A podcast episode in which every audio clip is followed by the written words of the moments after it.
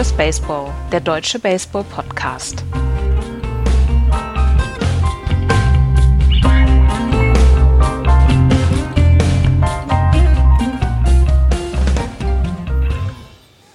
Eine neue Woche in der Preseason, eine neue Vorschau. Hier ist Just Baseball, der deutsche Baseball-Podcast. Hallo, liebe Freunde und hallo, Florian.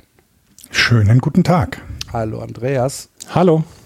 Wir beschäftigen uns, nachdem wir uns die letzten drei Wochen mit der American League ausführlich äh, beschäftigt haben, heute zum ersten Mal mit der National League. Und wie ihr das von uns kennt, werden wir vom Osten in den Westen ziehen, wie die frühen Siedler in Amerika. und, und äh, fangen dementsprechend mit unserer Vorschau für die National League East an, die letztes Jahr ein ein, ein, ein Spannungs, einen Spannungsklimax hatte und uns vor Augen geführt hat, wie sehr wir Spiel 163 vermissen.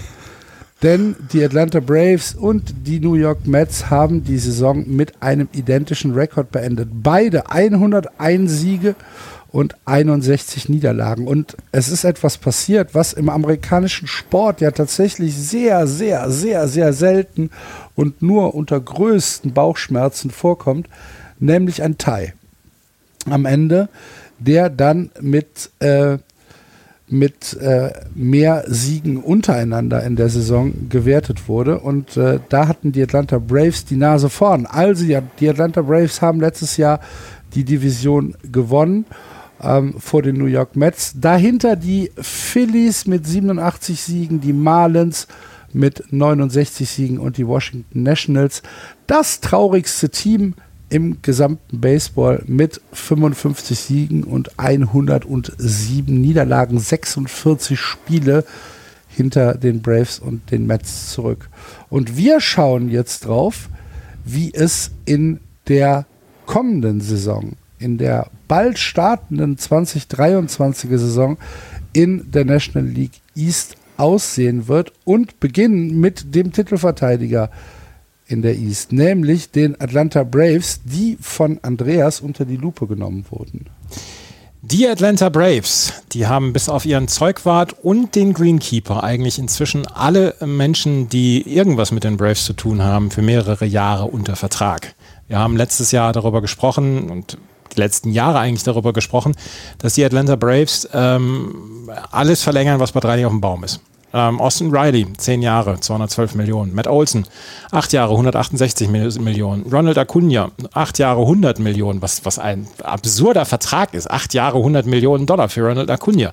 Spencer Strider, 6 Jahre, 75 Millionen Dollar. Sean Murphy, 6 Jahre, 73 Millionen Dollar.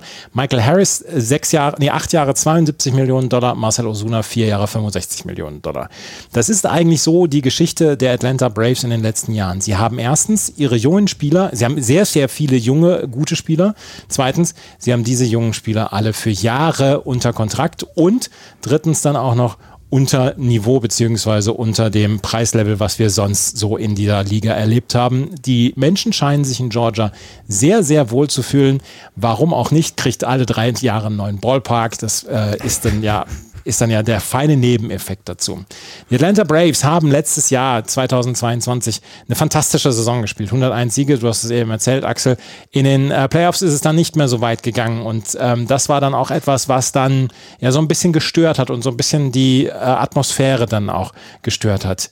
Einen einzigen großen Verlust mussten sie in der Offseason hinnehmen und das ist Dansby Swanson. Und man kann sich die Atlanta Braves ohne Dansby Swanson gar nicht so richtig vorstellen. Das muss man sich in dieser Saison dann vielleicht auch noch so ein bisschen neu angucken, ähm, wer da für ihn dann diese Position bekleiden wird. Ansonsten hat man ähm, eine ganze Menge gemacht. Man hat sich zum Beispiel Sean Murphy geholt als Catcher für die neue Saison und Sean Murphy wird jetzt in der Catching-Position ähm, zusammen mit ähm, Travis Dano wahrscheinlich eins der besten Catching-Duos überhaupt in dieser Liga haben. Ich habe es eben gesagt, die Mannschaft ist sehr, sehr jung. Ähm, sie hat letztes Jahr 243 Home Runs dann auch noch geschlagen, 753 Runs batted in. Das war Zweiter in der MLB, was Home Runs anging und Vierter in der MLB, was die Runs batted in anging. Dazu bekommen sie jetzt Ozzy Albies und Ronald Acuna Jr. zurück. Ozzy Albies und Ronald Acuna Jr. hatten in den letzten ein, zwei Jahren so ein bisschen Verletzungsprobleme, gerade Acuna Jr., wo wir letztes Jahr auch schon so ein bisschen darüber ähm, ja gemeckert haben, äh, warum wir keine netten Sachen im Baseball haben können, weil solche Leute wie Acuna Jr., einer der sehenswertesten Spieler, die die National League zu bieten hat und die National League hat einige sehenswerte Spieler zu bieten, ähm, weil der die ganze Zeit verletzt war. Ähm, William Contreras ist nicht mehr in der ähm, Truppe. Der ist als Catcher ausgetauscht worden mit Sean Murphy. Das ist eine ziemlich gute ähm, Aussage beziehungsweise eine sehr, sehr gute, ein sehr, sehr guter Austausch. Ähm, sie haben 2022 haben sie ja Freddie Freeman verloren. Da haben wir damals noch gedacht, Mensch, Freddie Freeman ähm, das ist ja ein Spieler, es ist ja so ein Franchise-Spieler und den, auf den können sie gar nicht so richtig verzichten. Was hat Matt Olsen, seine Ersatz, seinen Ersatz letztes Jahr gemacht? Hat einfach eine Riesensaison gespielt und Freddie Freeman, der war sehr, sehr schnell vergessen bei den Atlanta Braves. Ähm, Dansby Swanson ist jetzt gegangen und Dansby Swanson ist allein dann schon auch so ein bisschen vom, von der Identifikation dann auch der Fans mit dem Club ein ganz kleines bisschen schwerer zu ähm, ersetzen. Aber was haben die Atlanta Braves in ihrem Pool an Prospects, in ihrem Pool an jungen Spielern? Vaughn Grissom, der ähm, ist 1,89 groß, ist erst 21 Jahre alt, nee, 22 Jahre ist er jetzt schon, ähm, und ist einfach ein Spieler, der defensiv ein richtig, richtig gutes Talent zu sein scheint und auch offensiv einiges kann. Vaughn Grissom reiht sich ein in dann solche Leute wie Michael Harris II, der letztes Jahr ähm, im Centerfield einfach überragend gespielt hat, auch Jahrgang 2001 ist, Rookie of the Year geworden ist. Zweiter in der ähm, Wahl zum Rookie of the Year ist letztes Jahr Spencer Strider geworden. Spencer Strider mit diesem famosen ähm, ähm, Schnörres, den er hat und äh, dazu dann auch noch einen geilen Fastball und einen super Mix an Pitches. Also, die, ähm, die Atlanta Braves sind für jetzt und für die nächsten Jahre sowas von solide aufgestellt, dass man eigentlich kaum Schwächen ähm, dort hat. Man hat mit Max Fried, man hat mit Charlie Morton und Spencer Strider im Pitching in der Starting Rotation auch noch einen sehr, sehr guten One-Two-Three-Punch. Also drei Pitcher, die wirklich richtig, richtig was nach vorne bringen und die extrem gut pitchen können. Letztes Jahr Max Fried hat einen 2,48er ERA gehabt. Spencer Strider 2,67er ERA gehabt. Der hat 20 Starts nur gehabt und über 200 Strikeouts letztes Jahr. Ähm, Spencer Strider.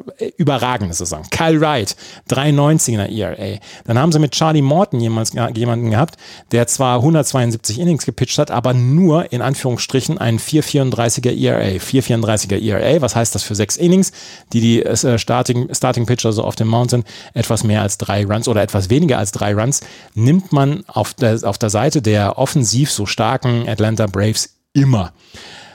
Es gibt so ein paar Fragen noch rund um das, äh, die Starting Rotation. Wer ist der fünfte Pitcher? Wahrscheinlich wird es Bryce Elder sein. Äh, man hat noch Ian Anderson, der allerdings letztes Jahr keine so richtig gute Saison hatte. Aber auf jeden Fall hat man da einen Pool an Leuten, die man dort reinwerfen kann.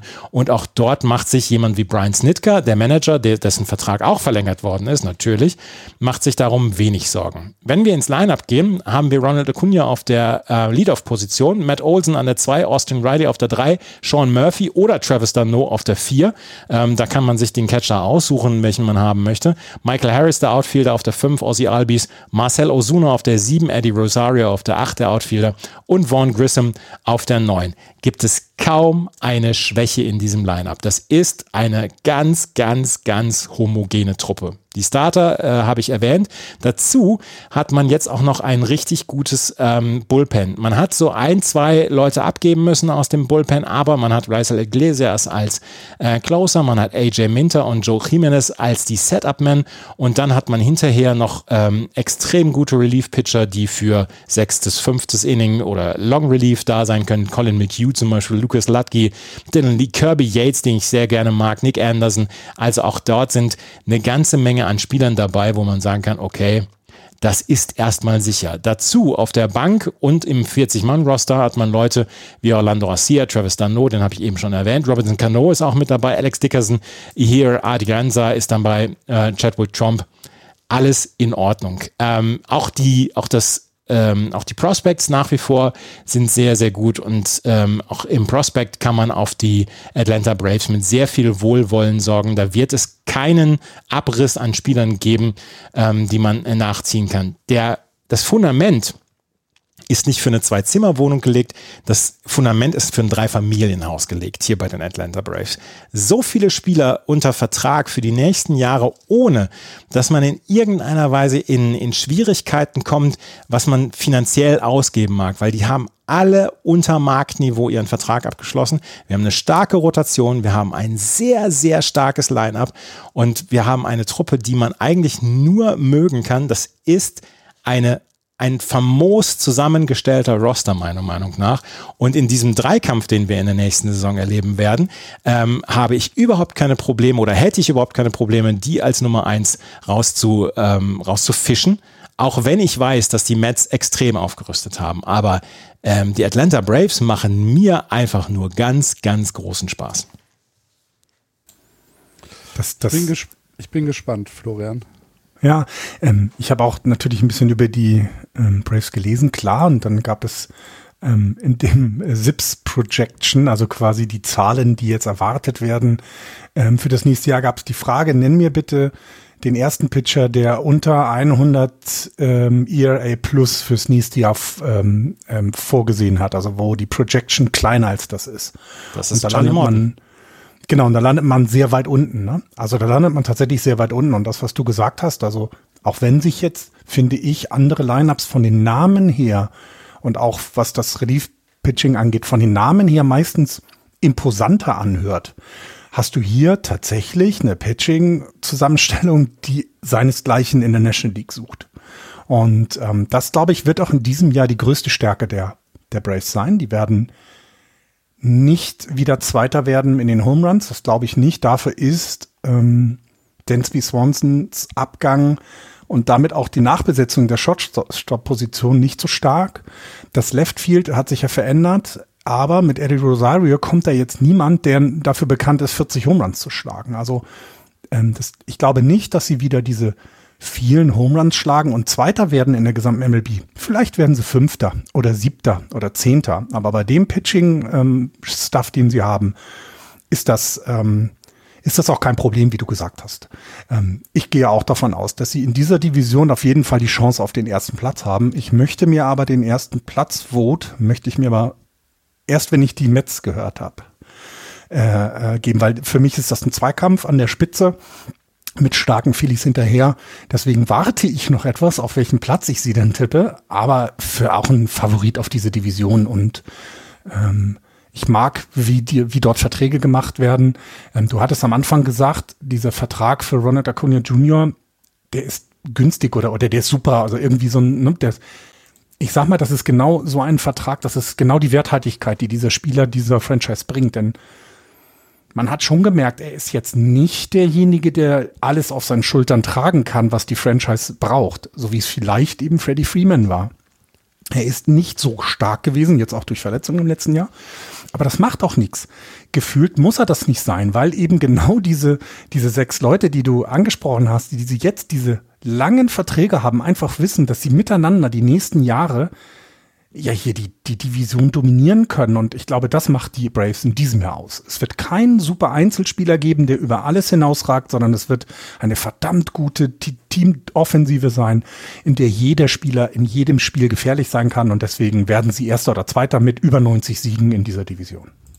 Wenn die Braves eine Stadt wären, wären sie Mannheim. Das ist geplant von vorne bis hinten. Die Quadratestadt. Das möchte, ich als, das, möchte ich, hübsch. das möchte ich als Instakachel haben, aber gut geplant. Ach so. Wenn die Braves eine Stadt wären, wenn sie. Okay, ja gut, für mich ist Mannheim immer mit Negativen besetzt, aber ich werde es mal äh, notieren. Mach das. Axel kann deswegen derweil sein Urteil sprechen. Ja, ich. Äh, da musste bitte einen Erklärtext zuschreiben. du, also, sonst kriegen wir Ärger ähm, ich glaube tatsächlich, dass ähm, die Braves, ja, andersrum, du musst in der Division über 100 Siege haben, um die Division zu gewinnen. Davon bin ich fest überzeugt. Haben die Braves das Zeug dazu? Ja. Ähm, es wird ein Hauen und Stechen um den ersten Platz. Ich halte die Braves für eine unglaublich attraktive Mannschaft. Ähm, ich bin voll bei Andreas. Ich ähm, glaube auch, dass die Braves ganz viele clevere Moves gemacht haben. Und wenn man sich die letzten Saisons anguckt, dann muss man immer im Hinterkopf behalten, dass da weder Acuna noch Albis äh, durchgespielt haben. Und sie haben trotzdem dieses Improvement gemacht bis zu 101 Siegen letzte Saison. Ähm, sie haben eine, ein goldenes Händchen bei dem Hochziehen ihrer Prospects. Äh, Michael Harris äh, Second hat letztes Jahr eine Saison gespielt, wo du sagst, ja, das gibt's nicht so oft in der Rookie-Saison, dass der am Ende mit einem siebeneinhalb äh, War da steht, mit einem 853er OPS und 19 Home Runs. Äh, Spencer Strider hat in 131.2 Innings 202 Strikeouts geworfen. Was ist das denn für eine Zahl? Mhm. So, 54 Strikeouts weniger als Garrett Cole, der die Liga angeführt hat. Garrett Cole hat aber 70 Innings mehr geworfen. ja. Ist Was ist das denn für eine Zahl? Komplett underrated. So. Der, ist, der ist Zweiter im Rookie of the Year geworden hinter äh, Michael Harris. Jo, aber also das ist, ähm, die Braves haben eine unglaublich gute Mannschaft. Und ähm, wenn du jetzt sagst, ja, müssen wir gucken, ist das, ist das Infield noch so gut, wie es letztes Jahr war, dann sage ich euch aber, dann guckt euch Austin Riley an, guckt euch Matt Olson an, guckt euch Ozzy Albis an oder auch Vaughn Grissom. Ich glaube, dass das Infield ähm, tatsächlich gar keine große Rolle spielt, dass da nichts ab, dass da nichts abfällt. Und noch ein Asset, was die Atlanta Braves haben, was du, glaube ich, gar nicht so richtig angesprochen hast. Ron Washington halt. Ja. ja? Wie wurde er genannt? Der Sun Tzu der, des, des, der des Sun Tzu of Baseball, ja. ja genau. äh, ja, aber das ist schon, das ist ein, auch nochmal ein Ass im Ärmel. Ron Washington ist ein Baseball-Lifetimer. Aber der, der muss sich ein bisschen zurückhalten. In Georgia ist jo. man auch sehr konservativ, was das, den, halt, wenn er einen Blick auf andere Frauen richtet, muss er echt aufpassen. Ja, gut, aber des, deswegen ist er ja nach Georgia gegangen. Da, weil er genau weiß, hier wird jeder Fehler direkt bestraft. Das nein, Risiko, aber, weniger Risiko. Äh, äh, nein, Ron Washington ist äh, tatsächlich jemand, den man da mit dazu nehmen kann. Der hat alles gesehen, der kann mit dieser Mannschaft ähm, alles erreichen. Ich bin fest davon überzeugt, dass die Atlanta Braves ein gewaltiges Wort in der gesamten Saison ähm, im Baseball mitsprechen werden. Nicht nur in der East, sondern auch darüber hinaus. Ob es dann am Ende für den Divisionssieg reicht, ich glaube, das liegt nicht alleine an ihnen. Ähm, da haben die Mets dann auch noch ein Wörtchen mitzureden. Wie performen sie? Wie äh, kommen sie durch ihre Saison? Aber die Atlanta Braves haben alles gemacht, was sie selbst machen können, um eine unglaublich starke, attraktive und ja auch sogar noch wirtschaftlich vernünftige Mannschaft. Das ähm, finde ich, auf, das finde ich so faszinierend. Ne? Also das ist ja jetzt, ja. das ist ja jetzt kein, ähm, äh, ich sag jetzt mal, das ist ja jetzt kein PSG, die ja. äh, einfach nur sinnlos Geld durch die Gegend geprasst haben, sondern die haben das Geld ja ähm, wirklich mit Kopf und Verstand eingesetzt. Und 200 ich, Estimated Payroll 200 Millionen finde ich für die Truppe, die sie beisammen haben, ein fantastisches Preis-Leistungsverhältnis. Ich habe hab sogar 190. Ähm, ich habe hm, mir auch 199 Pay Payroll-Tracker aufgemacht weil die New York Mets da so ein kleines Gegenbeispiel sind. Das ist ja, es ist ja auf einem hohen Niveau, ist das der Gegenentwurf zu den Mets, die, was die Braves ja. machen. So ein bisschen, ne? Finde ich auch. Finde ich tatsächlich. Also es ist nicht so, dass das, das jetzt hier die, die, die Schmalhänse wären, die Atlanta Braves. Nee, nee, nee, auf, nee, nee. Auf gar keinen Fall. Aber sie sind halt auf einem, auf einem hohen Niveau, sind sie ein Gegenentwurf. Ja, aber ich meine, die, die Angels haben eine höhere Payroll als Ja. die Braves. Ja, guck, und damit fängt es schon an. Ne? Richtig. Und, und, dann, und dann sagst du halt, na, wer macht, wer macht da den besseren Job? Und wenn wir jetzt unsere Predictions sprechen lassen, würde ich mal ganz stark auf Atlanta tippen. Ja. Also, Ja, absolut. Und ich finde auch, wie, du- wie wir das die ganze Zeit gesagt haben, ich finde den Preis, den sie auch dann jedem Spieler zahlen, denn na, auch da, die, die, äh, auch Austin Riley wird äh, die nächsten Jahre ein oder zwei warme äh, Essen auch zu sich nehmen können. Aber trotzdem finde ich sein, sein durchschnittliches Sal- Salär von 20 Millionen, finde ich fair, also absolut fair und in keiner, in keinem Cent überbezahlt. Und das, das finde ich halt so faszinierend, dass sie es eben hinbekommen, den Spielern langfristig hohe Verträge zu geben, die dein Team aber nicht komplett, die, die deinem Team aber nicht komplett wehtun werden. Und ähm, das macht es, finde ich, eben so als einen sehr sympathischen Entwurf. Ähm, aber ja gut, sie müssen aber auch nicht so viel Geld, weil ich, ich glaube, in zwei Jahren ist dann der neue Ballpark dran. Ne? Also da müssen sie auch aufpassen. Ich, wie gesagt, ich bin, ähm, ich bin Fan dieses Teams. Ähm, ich, ich mag die komplette Herangehensweise. Ich mag auch, dass sie ähm, immer wieder Leute von unten äh, nach oben ziehen und bin, ja, ich bin Fan. Ich, ich mag's. Glaube, das wird eine ganz hervorragende Saison. Der große Konkurrent für die Atlanta Braves in der National League East sind die New York Mets und wir müssen nicht über Carlos Correa sprechen, ähm, sondern wir müssen über die wirklich stattgefundenen Transactions in der Mets Offseason sprechen und dann mal schauen, was am Ende dabei rauskommt. Weil die Mets sind so ein bisschen, ähm,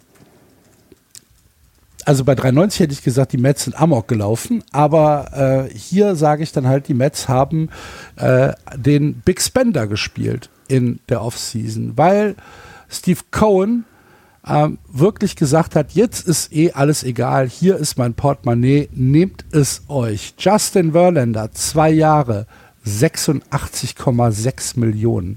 José Quintana, zwei Jahre, 26 Millionen. David Robertson, ein Jahr 10 Millionen. Cody Senja, fünf Jahre, 75 Millionen. Auf den können wir alle gespannt sein, auf, ähm, auf, seine, auf seine Pitches, die äh, in Japan ähm, ja durchaus berühmt waren. Und äh, ob er das in die MLB transportieren kann und ob er das unter der neuen unter den neuen Pitching Rules in die MLB transportieren kann. Können wir mal gespannt sein. Fünf Jahre 75 Millionen. Omar Navarez, zwei Jahre 15 Millionen und dann noch als kleines, als kleines Streuselchen Danny Mendek ein Jahr, ein Jahr äh, für eine Million. Und zu diesen Free Agents haben die Mets gesagt, gut, wenn wir einmal dabei sind, dann können wir auch resignen. Brandon Nimmo, acht Jahre, 162 Millionen. Edwin Diaz, fünf Jahre, 102 Millionen. Adam Ottavino, zwei Jahre, 14,5 Millionen. Jeff McNeil, vier Jahre, 50 Millionen. Und dann haben sie sich noch Zach Green von den Yankees geholt im Rule 5 Draft und Steven äh, Riddings und Tyler Soso von den Waivers. Die Mets haben einmal komplett, ja, ich will nicht sagen neu gebaut, aber sie haben angebaut. Und sie haben nicht nur äh, eine Garage angebaut, sondern sie haben ein 25 Parteien Apartmenthaus neben, neben ihren neben ihren äh, neben ihr freistehendes Einfamilienhaus gesetzt. Ähm,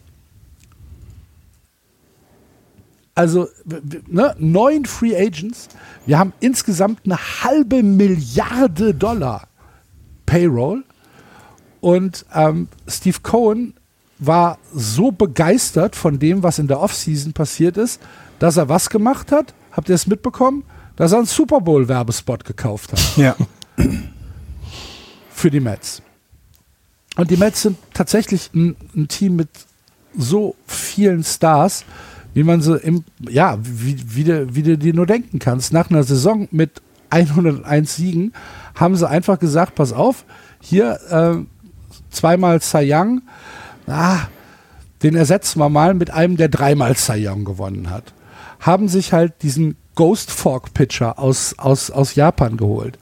Ähm, haben die, haben die, ähm, die eigenen Free Agents re-signed und haben eine Starting, äh, Starting, nein, eine Starting Line-Up, keine Rotation, wo du sagst, die ist so tief und die ist so flexibel einsetzbar und da kann man auch mal tatsächlich zwischen ähm, zwischen Startern, die right-handed pitchen und Startern, die left-handed pitchen als Gegner, kannst du dann vielleicht auch mal ein bisschen umstellen. Ich gehe mal davon aus, dass Brandon Nimmo, der Centerfielder, auf der 1 steht, Sterling Mate auf der 2, Francisco Lindo auf der 3, Pete Alonso auf der 4, Jeff McNeil ist auf der 5, Daniel Vogelbach auf der 6, Mark Kanya auf der 7, Eduardo Escobar ist dann auf der 8 und Omar Navarez, der Catcher, oder Thomas äh, Nido. Die beiden Catcher werden sich den neuen Spot teilen. Das ist tief und das ist gut. Und ähm, wenn man sich diese, diese Aufstellung anguckt, dann kann man erahnen, warum die Mets im letzten Jahr so viel Erfolg hatten. Sie haben die fünf meisten Runs im, ba im Baseball erzielt und sie hatten den zweitbesten On-Base-Percentage ähm, mit, mit, mit, äh, mit ihrer Offensive. Und wenn man sich die Top 5 anguckt, also Nimmo, Mate, Lindor, Alonso und Jeff McNeil, dann ist das ein 1 bis 5 was man so im Baseball nicht unbedingt an jeder Ecke findet. Das ist stark. Und ähm, dann sind sie auch noch schnell dabei. Ähm, sie haben mit äh, Francisco Lindor und Pete Alonso das beste One-Two-Punch Run Production Tandem im gesamten Spiel. Die haben zusammen 238 RBIs geschlagen in der letzten Saison. Und ähm, wenn, wenn das nicht funktioniert, dann kommt halt noch Jeff McNeil, der einen 326er Schnitt schlägt und ähm, alles, alles abräumt. Aber das alles steht natürlich ein bisschen im Schatten ähm, von, von, äh, vom Pitching. Ähm, wenn man sich das Pitching anguckt, dann muss man sich, muss man sich wirklich überlegen, ist das ein Cheatcode? Die Bedeutung ähm, der Tiefe eines MLB-Kaders kann ja gar nicht hoch genug eingeschätzt werden. Und ähm, wenn man sich die Starting Rotation anguckt, wenn wir uns viele Starting Rotations angucken, dann haben wir vielleicht eine 1 bis 5er Rotation, manchmal eine 1 bis 6er Rotation. Bei den Mets haben wir im Prinzip eine 1 bis 7er Rotation. Äh, Max Scherzer, Justin Verlander, Kodai Senja, Jose Quintana, Carlos Carrasco und dann noch David Peterson und Tyler McGill dazu. Und diese sieben können tatsächlich die gesamte Saison so durchspielen. Du kannst halt sagen, so, Max Scherzer, du hast jetzt einfach neun Tage kein Spiel. Weil du hast gepitcht, dann haben wir zwei Off-Days Off dazwischen und sieben und sechs andere Spiele. Ich möchte aber und nicht der sein, der Max Scherzer sagt, du hast jetzt neun Tage Pause. jo, vielleicht muss man ihm das per Brief schreiben. Bild, mit Bildern beibringen, weißt du? Das, so. so. Aber ich meine, es geht um 162 Spiele und du willst deine Starting Pitcher ja dann auch noch in, oder im Idealfall um mehr in der Offseason halt so halten, dass sie halt nicht schon 210 Innings gepitcht haben. Und ähm, wenn du wenn du dir das anguckst, was die Mets da in der Starting Rotation haben, das ist schon stark. Mit äh, Scherzer und Verlander haben sie ein Duo of Aces, das sind beides Hall of Famer.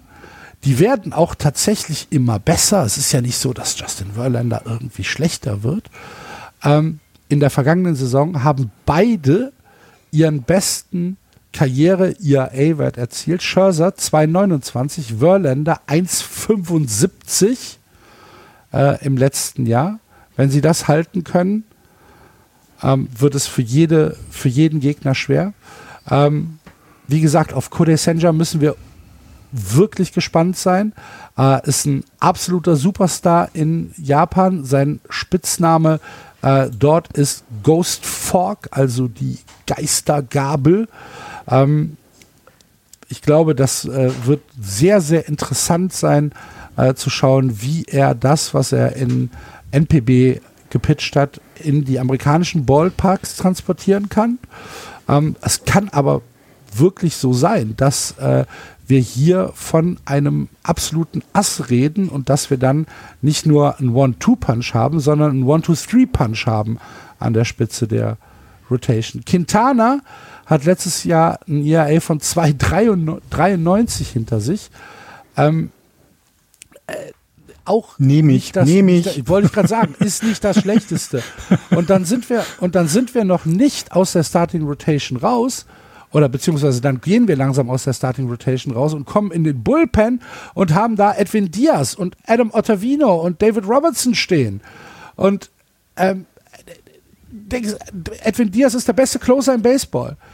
So, der hat eine Saison hinter sich, wo er über 50 Prozent der gegnerischen Schlagmänner ähm, ausgeschaltet hat. Ähm, hat ein ERA von 1,31. Adam Ottavino hat im letzten Jahr ein ERA von 2,06 gepitcht. Und die Mets haben alles behalten. Da hast du eine Tiefe im Bullpen, wo du sagst, das findet man auch nicht so häufig. Und mit, mit äh, Stephen Ridings noch dabei und David Robertson und Brooks Rayleigh, die halt wirkliche Setup-Man sind, beziehungsweise High-Leverage-Reliever sind, können sie in ihren Bullpen zu jeder Tages- und Nachtzeit gehen. Wenn dann vielleicht mal einer der Starting-Pitcher einen schlechten Tag hat, dann kann halt sofort, sofort ähm, aufs Bullpen gewechselt werden, weil dort auch eine Breite besteht, die halt in der MLB sehr, sehr selten ist. Ich glaube, dass die Mets ähm, jetzt schon eine überragend gute Mannschaft haben. Dazu haben sie tatsächlich auch noch ein paar Prospects, ähm, die vielleicht sogar auch in diesem Jahr hochkommen können. Mark Winters ist jemand, der hat äh, im letzten Jahr 101 Spiele in der AAA äh, absolviert. Das musste auch erstmal schaffen, über 100 Spiele in der AAA äh, in einer Saison zu machen. War ein Zeit Zweitrunden-Pick, äh, 23 Jahre alt, ähm, First Baseman, äh, ist offensiv ein bisschen besser als defensiv, aber darum lernt man halt in der AAA. Ähm, das ist jemand, auf den man vielleicht achten muss. Brad Beatty ähm, war letztes Jahr schon mal kurz hochgezogen worden, hat übrigens einen Home Run gegen die Atlanta Braves geschlagen letztes Jahr in, äh, in seinem Debüt. Ähm, für den wird es auch vielleicht mal wieder Einsatzzeiten geben. Und ähm, äh, Francisco Alvarez, genau, das war der dritte. Ähm, da haben wir auch noch jemanden, der unter den äh, Top 20 Prospects im gesamten Baseball ist. Das ist ein Catcher und ähm, da haben die Mets vielleicht sogar mal Bedarf, wenn es äh, für die Day-to-Day-Catcher, äh, die ja offensiv leider beide äh, somit das Schwächste sind, was bei den Mets rumläuft, ähm, wenn da vielleicht mal ein bisschen Produktion gebraucht werden muss. Ich glaube, dass die Mets mit dieser Mannschaft auf dem Papier besser sind als die Atlanta Braves. Dass sie tiefer sind, dass sie mehr Möglichkeiten haben als die Atlanta Braves. Ich glaube, dass die Mets ähm, sich mehr Ausfälle leisten können als die Atlanta Braves. Und das ist dann am Ende mein Kicker, dass ich sage, wenn bei den Braves zwei, drei, vier Spieler vielleicht verletzt sind oder ähm, in einem Slump sind und, und unproduktiv sind, dann können die Mets das anders kompensieren als die Atlanta Braves. Und es wird in der Saison immer mal wieder Phasen geben, wo vielleicht ähm, die das Line-up mal durchgewühlt werden muss, wo dann auch vielleicht mal ein Catcher zwei Wochen äh, Pause bekommen muss, weil er sich irgendwo äh, verletzt hat oder wehgetan hat. Und die Tiefe der Mets ist einfach unglaublich beeindruckend. Es sp spiegelt sich natürlich auch wirklich in der Payroll wieder. Also im Sportrack sagt, dass die New York Mets aktuell für die 2023er Saison eine Payroll von 336 Millionen Dollar haben. Wie gesagt, die Atlanta Braves knapp unter 200 Millionen, die New York Yankees 267 Millionen. Die Mets haben 70 Millionen mehr Payroll als die Yankees. Und 70 Millionen, das ist ähm, einmal Baltimore und einmal Oakland. Nicht Wenn das hinhaut. Aber, aber so, so, ja, Baltimore hat 50, Oakland hat 40. Also nehmen wir, nehmen wir noch zwei, zwei Pitcher von, von jedem raus und dann kommst du auf zwei ganze Teams. Ähm, das ist eine Menge Geld. Ist es ein All-In-Move? Ich glaube schon. Ähm, was passiert mit den Mets, wenn die Mets eine Saison spielen, wie sie nur die Mets spielen können, wo am Ende, äh, wo, wo, am Anfang alle gedacht haben, ach du liebe Güte, wir sind hier auf äh, Kurs 115 Siege und dann sagen die Mets, ja, aber na, wir sind ja die Mets und äh, verpassen am Ende die Playoffs. Also ich kann es mir nicht vorstellen, wirklich nicht, aber die Mets sind die Mets sind die Mets, ne? Also mh, schon viel gesehen. Ähm, wie gesagt, für mich ist der Kicker die, die Tiefe des Kaders. Ich glaube, dass die Mets die Division gewinnen werden. Die Atlanta Braves werden es ihnen auf keinen Fall einfach machen. Es wird eine spannende und ich glaube, es wird eine unglaublich gute Saison in der National League East. Für mich ist die East, Spoiler Alert, die äh, wirklich attraktivste Division dieses Jahr im Baseball und ich freue mich sehr auf die Spiele. Gab in den 80ern ja mal die Showtime Lakers, also die Los Angeles Lakers. NBA, sie wurden Showtime genannt, weil Magic Johnson und so, Kareem, alle dabei waren und die haben richtig für Alarm gesorgt und die haben richtig, ja, die haben die Show halt in die Stadt gebracht. Und ich habe dann das gleiche Gefühl jetzt für die New York Mets und dass sie so ein bisschen dann auch, was den Glamour, was die Show angeht, den Yankees den Rang ablaufen und Rang abgelaufen haben. Das äh, äußert sich allein schon in Edwin Diaz, den du, ähm, mhm. ähm, wo du ja wirklich einen ziemlichen Hype drum aufgebaut hast mit den Trompete und so. Ähm, das ist ja schon ziemlich cool. Dazu haben sie dann einen, der den japanischen Markt ja komplett anzündet, wenn es nicht Shohei Otani gäbe, ähm, mit Kodai Senga. Das ist ein, ein fantastischer Pitcher und ähm, was, was mich an der ganzen Sache ein ganz kleines bisschen stört, aber das ist, das ist dann halt auch komplett blöd von meiner Seite aus. Es ist halt sehr, sehr viel Geld hinterhergeschmissen worden hinter den Leuten. Ne? Und, und äh, viel hilft viel in diesem Fall. Und deswegen bin ich so, bin ich eigentlich so beeindruckt von dem, was die Atlanta Braves machen. Das ist halt, das ist halt relativ organisch bei denen aussieht und bei den äh, Mets sieht es hier nach dicke Backen machen aus. Ne? Und ähm, das ist das Einzige, was mich stört, aber das ist auch komplett mein persönlicher Eindruck und das hat überhaupt nichts damit zu tun, dass die Mets meiner Meinung nach auch der große Favorit in der neuen Saison sind auf den NL East-Titel. Allerdings glaube ich, dass sie durchaus genervt werden von den Braves und von den Phillies auch. Und deswegen glaube ich, dass die, äh, dass sie eine ganze Menge tun müssen, um dann äh, die NL East zu gewinnen. Aber es geht ja inzwischen wirklich nur noch darum, ähm, wie kriegen wir die World Series zu den Mets. Und da wird ähm, das wird eine schwierige Geschichte werden dieses Jahr, weil es da einige Teams geben wird, die das machen wollen. Und ähm, ob sie, ob sie die Klasse haben, das weiß ich halt so nicht zu 100 Prozent. Und Justin Verlander und Max Scherzer sind, obwohl sie es jetzt die letzten zehn Jahre bewiesen haben, dass sie auch in gesetzterem Alter noch immer überragende Leistungen und überragende ähm, ja auch überragende Stamina haben, dadurch, dass sie kaum verletzt sind. Ähm, das müssen sie dann auch dieses Jahr erstmal beweisen. Und das ist das, das ist der einzige Kicker, den ich habe. Ansonsten, ich bin ja großer Jeff McNeil-Fan, denn Vogelbach hat irgendwie 30 Kilo abgenommen vor dieser Saison, habe ich gesehen. Der will es auch wissen. Und äh, Francisco Lindor, über den müssen wir überhaupt nicht sprechen, Peter Alonso auch nicht. Also, das ist schon, das ist schon eine sehr, sehr, sehr, sehr gute Truppe. Ich habe sie auf Platz zwei. Ich auch. Ja, ich habe wie gesagt, ich, ich habe mich auch wirklich schwer getan, weil ich auch die Braves richtig, richtig mag. Aber nochmal, die Tiefe der Mets ist schon beeindruckend. Ja. Das ist schon krass. Und lass mal, lass mal bei den Braves was passieren, dann haben die andere Sorgen als die Mets. Das ist leider Gottes so. Ja. Also du setzt sie auch auf eins, ne, die Mets. Ja, also ich setze sie auf eins, ja. Ja, ich aber auch. Also ich finde die, die, diese Tiefen, diese, das, was du gesagt hast, die Tiefe des Kaders hat mich jetzt dazu gebracht, die Mets etwas weiter vorne zu sehen.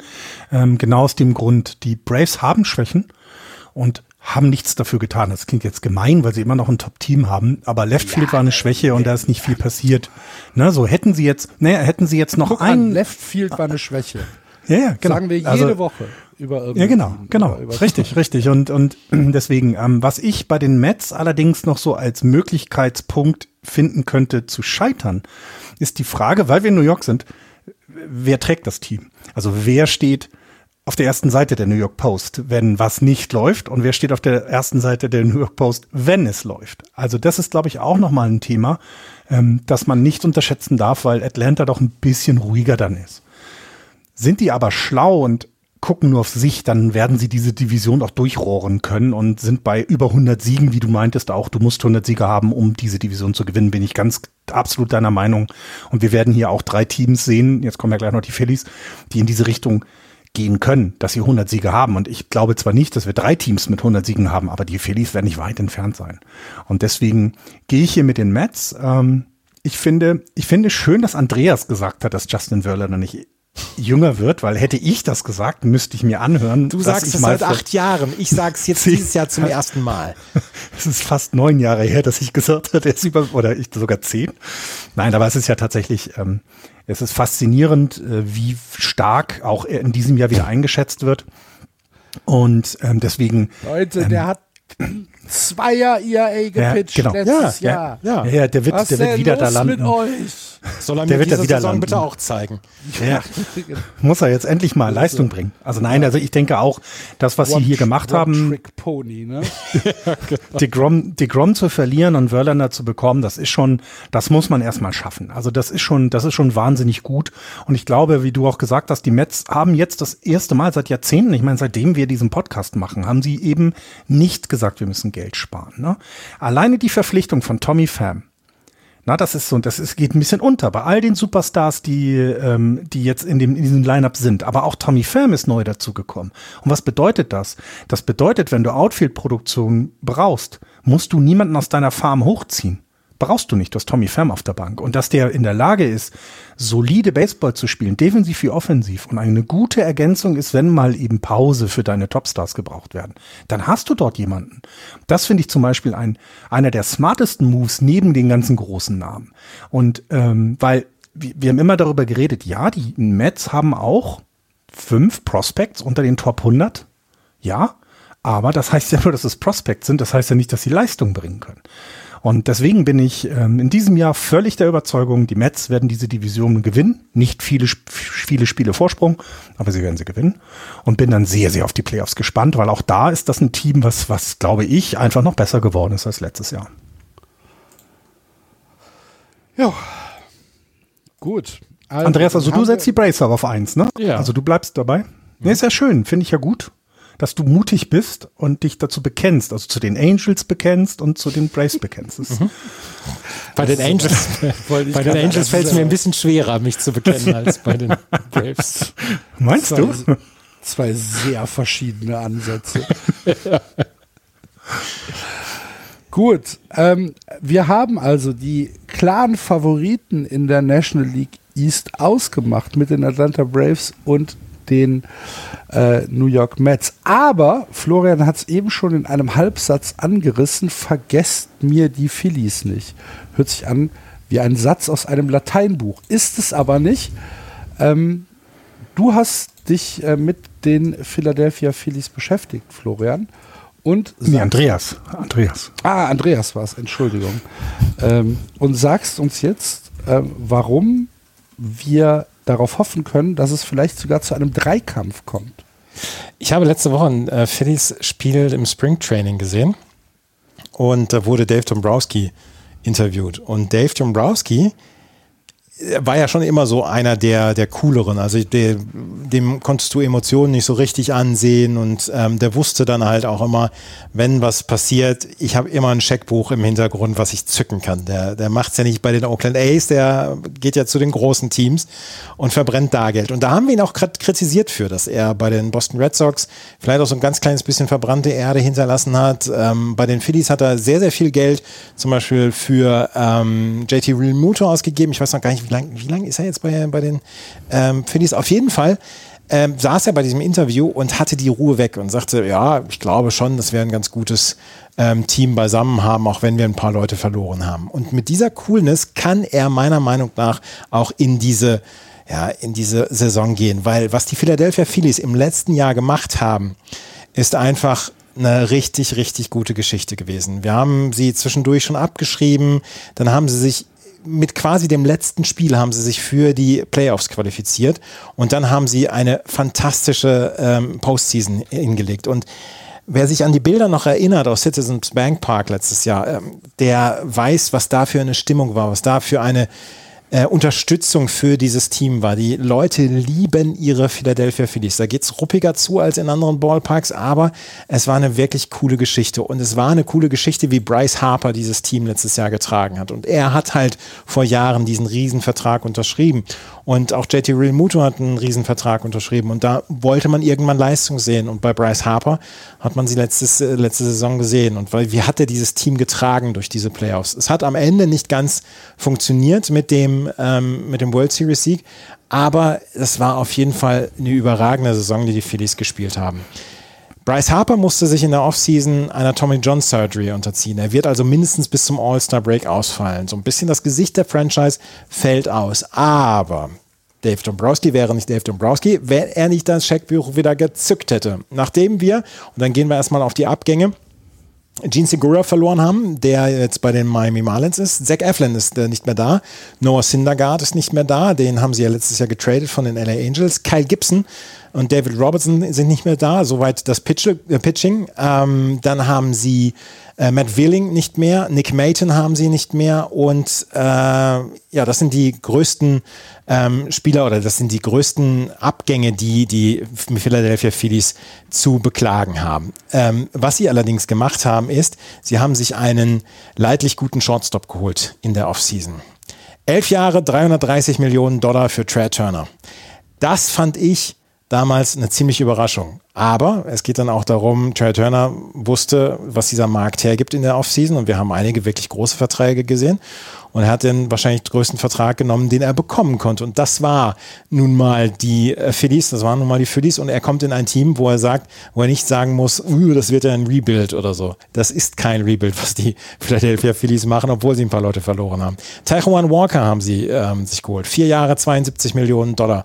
Matt Strom haben sich geholt. Zwei Jahre 15 Millionen Dollar fürs Relief Pitching. Craig Kimbrell haben sich geholt, der sich auch gewöhnen muss an 15 Sekunden und 20 Sekunden Pitch Clock für ein Jahr und 10 Millionen. Dann haben sie Gregory Soto geholt fürs Bullpen von den Detroit Tigers, äh, Cody Clemens auch von den Tigers und Josh Harrison für einen Einjahresvertrag und 2 Millionen Dollar. Ähm, wie gesagt, die ganz große Geschichte ist Bryce Harper. Allerdings die, die zweite große Geschichte, und das ist die Addition dann von Trey Turner. Er ist einer der besten oder er ist wahrscheinlich der beste Shortstop in der MLB. Hat letztes Jahr einen Windsor Buff Replacement Wert gehabt von 6,6, 135 Weighted Runs created, bei einem 100er ähm, Schnitt für einen normalen Spieler ist das schon eine sehr, sehr, sehr gute ähm, Geschichte gewesen. Carlos Correa war einen halben Sieg, was Windsor Buff Replacement äh, angeht, hinter Chair Turner. Ähm, das ist ein richtig gutes Lineup, was die, ähm, was die Philadelphia Phillies haben. Sie haben Trey Turner als Lead-Off-Hitter. Sie haben danach Kyle Schwarber. Kyle Schwarber hat so ein bisschen das Problem, es ist entweder Home Run oder ähm, es wäre entweder Home Run oder Strikeout. Ich bin gespannt, wie es jetzt äh, dieses Jahr auch sich für ihn vielleicht dann auch ändert, wenn er äh, eine kürzere Zeit hat, wenn die Pitcher eine kürzere Zeit haben, gegen ihn zu pitchen. Dann hast du Reese Hoskins, ähm, den First Baseman, der an der 3 jetzt wahrscheinlich schlagen wird in der nächsten Zeit. Dann hast du J JT Realmuto auf der 4, der offensiv wohl stärkste Catcher, den wir in der Liga im Moment haben. Nick Castellanos, Right Fielder dieses Jahr wohl erstmal ähm, an der 5. Dann hast du Derek Hall ähm, als die Designated Hitter, ähm, Alec Bohm auf der Third Base Position, Bryson Stott auf der Second Base Position und im Center Field Brandon Marsh. Das ist ein offensiv wirklich fantastisches Lineup. Was hier das ganz große Problem ist bei den Philadelphia Phillies. Und da werden sie mit Offensive eine ganze Menge kaschieren müssen. Das ist ihre Defensive. Sie werden wahrscheinlich das äh, ein, sie werden wahrscheinlich eine ganze Zeit ein Outfield mit drei Designated Hittern aufbieten, weil Kyle Schwarber ja. ist kein wirklich guter Outfielder. Ähm, Nick Castellanos ist kein wirklich guter Outfielder. Brandon Marsh ist es vielleicht auch nicht. Brandon Marsh ist der einzige, glaube ich, wirklich fähige Outfielder. Und dann hast du irgendwann noch Bryce Harper, den du eigentlich auch im Outfield aufstellen musst, der letztes Jahr halt wegen seiner, ähm, wegen seiner Schulter nicht werfen durfte und deswegen ähm, dann Designated Hitter war. Aber du hast hier äh, drei Designated Hitter quasi im Outfield. Dazu hast du mit Alec Bohm jemanden, wo die Leute jetzt bei der World Baseball Classic gesagt haben, das, der hat sich super verbessert auf der, ähm, auf der Third Base Position. Ja, auch in den Playoffs war er gut aber ob er das über eine ganze, gesamte Saison tragen kann, das ist auch noch nicht so richtig sicher. JT Realmuto ist ein guter Defensivcatcher, aber die Defensive der, ähm, der Phillies ist ein Risiko. Auch Bryson Stott auf der Second Base Position ist jetzt keiner, ähm, wo du sagst, ähm, dem überlasse ich das Infield am liebsten ganz alleine, weil der, weil der so gut ist. Auf der Bank haben wir noch Josh Harrison, Garrett Stubbs, Edmundo Sosa und Jake Cave. Das Pitching, das ist allerdings ein richtig gutes. Du hast mit Aaron Nola und Zach Wheeler zwei Pitcher, in, die, die in den letzten Jahren schon für die Phillies bewiesen haben, dass sie eine, dass sie ja eine, ein Team tragen können und dass sie auf jeden Fall immer ähm, sechs Innings halten können, um den, um dem eigenen Team eine Chance zu geben, ähm, einen Sieg davon zu tragen. Nola und Zach, Wheeler, die haben es tatsächlich bewiesen, dass sie es können. Dann haben sie halt äh, Tyrone Walker geholt und Ranger Suarez haben sie noch geholt und auf der 5 haben sie Bailey Falter. Das ist ein sehr, sehr, sehr gutes, ähm, eine sehr gute Starting Rotation. Besonders Aaron Nola und Zach Wheeler, die einfach das gezeigt haben, dass sie es können. Dann hast du das Bullpen, was meiner Meinung nach eine große Stärke ist von den Philadelphia Phillies mit Sir Anthony Dominguez, der Closer. Ähm, dann hast du José Alvarado, Craig Kimbrell und Gregory Soto für die späten Innings. Und du hast Andrew Bellatti, Matt Strom, Connor Brockton und Nick Nelson noch für die früheren Innings beziehungsweise fürs Long Relief. Das Bullpen macht meiner Meinung nach überhaupt keine Probleme, wenn du in ins sechste Inning mit einer Führung gehst. Ja, Craig Kimbrell kann so eine Sache zwischendurch auch mal nochmal spannend machen, aber insgesamt äh, wissen wir über die die letzten Jahre, ähm, dass der, äh, dass der wirklich gut ist und dass er die ähm, Leute auch ähm, nach Hause schickt, beziehungsweise dass er den Sieg nach Hause äh, beholt. Eine Geschichte möchte ich erzählen noch ähm, von einem ihrer Top Prospects. Das ist Andrew Painter, äh, ein Pitching Prospect, der in der ähm, im Spring Training in den ersten zwei Starts, die er gehabt hat, so die ersten Innings, die er gepitcht hat, schon für sehr viel gehobene Augenbrauen gesorgt hat, weil er wirklich gut gepitcht hat und mit 100 Meilen gepitcht hat. Das Problem ist, der ist jetzt verletzt. Und ähm, da hofft man, dass er um eine Tommy John Surgery rumkommt. Er ist Nummer 10 Prospect in der, ähm, im MLB-Ranking. Und ähm, das wäre schon eine, eine Geschichte, die wirklich bitter wäre, wenn er jetzt ähm, auf die, die Tommy John Surgery bräuchte. Man kann inzwischen mit diesem Riss im Ellenbogen kann man auch ähm, das auf herkömmliche Art und Weise heilen, aber bei vielen Pitchern ist es halt so gewesen, dass dann Tommy John war und Tommy John sind halt immer etwas mehr als eineinviertel Jahre, die man draußen ist. Die Philadelphia Phillies haben meiner Meinung nach eine Mannschaft zusammen, wenn Bryce Harper dann auch noch zurückkommt, die sowohl die New York Mets als auch die Atlanta Braves ärgern kann. Sie sind allerdings ähm, in ihrer Projection auch nur bei 85 bis 87 Siegen dieses Mal wieder. Sie spielen nur 13 Mal gegen die ähm, gegen die Braves und gegen die Mets. Das wird ihnen wahrscheinlich sehr, sehr gut gefallen. Ansonsten haben wir das harmonische, die, das harmonische Schedule, wo man jetzt gegen alle Teams spielt. Und das wird ihnen wahrscheinlich deutlich besser gefallen als die 19 Male gegen, ähm, gegen Braves und gegen Mets. Ich glaube, ich habe sie auf Platz 3, ich habe sie allerdings auch als Wildcard-Inhaber, weil meiner Meinung nach das eine richtig gute Truppe ist und ich glaube, wir werden einen tollen Dreikampf sehen um die NL East in dieser Saison und ähm, ich habe da Spaß dran und ich, ich habe da Bock drauf und bringt es mir bitte. Ja. Jawohl. Ich, ich gehe ich geh komplett mit. Ich ähm, mag die Phillies auch. Ich glaube, was bei den Phillies ähm, den Ausschlag für eine Make-or-Break-Saison geben wird, ist tatsächlich die Power. Wenn ich mir die äh, Projected RBIs anschaue, ähm, allein vom, vom Outfield ähm, haben wir Kyle Schwarber mit 77, Brandon Marsh mit 47 und äh, Nick Castellanos mit 71. Äh, jeweils Projected RBIs.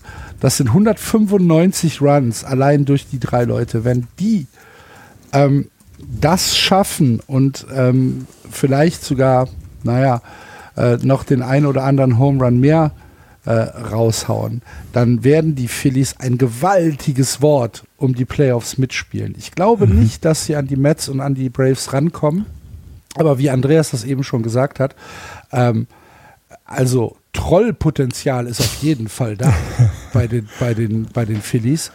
Und ähm, ich glaube auch, dass diese, ähm, dass der Schedule ähm, wirklich pro Phillies ist, weil das ist eine starke Mannschaft und in einigen Divisionen im Baseball, gerade wenn wir uns die Central Divisionen angucken, in beiden Ligen, wären die Phillies meilenweit ja. vorne. Ja, konkurrenzlos ja, vorne, ja. Meilenweit. Ja. Und ähm, das ist eine starke, starke, starke Mannschaft. Wie gesagt, ich glaube, dass, dass die äh, Power da sein muss und ähm, dass sie über Runs kommen müssen. Ähm, die Schwächen im oder die, die punktuellen Schwächen im Pitching hat Andreas angesprochen, gehe ich mit. Ähm, ich finde, du hast eben gesagt, Andreas, die Projections sehen sie nur bei 85 Siegen. So, das ist ja schon, das ist ja Meckern auf einem sehr, mhm. sehr hohen Niveau, ne? wo, wo, du sagst, oh, noch nicht mal 90 Siege. Oh, hm, hm. Also, ähm, ich habe sie auch auf drei.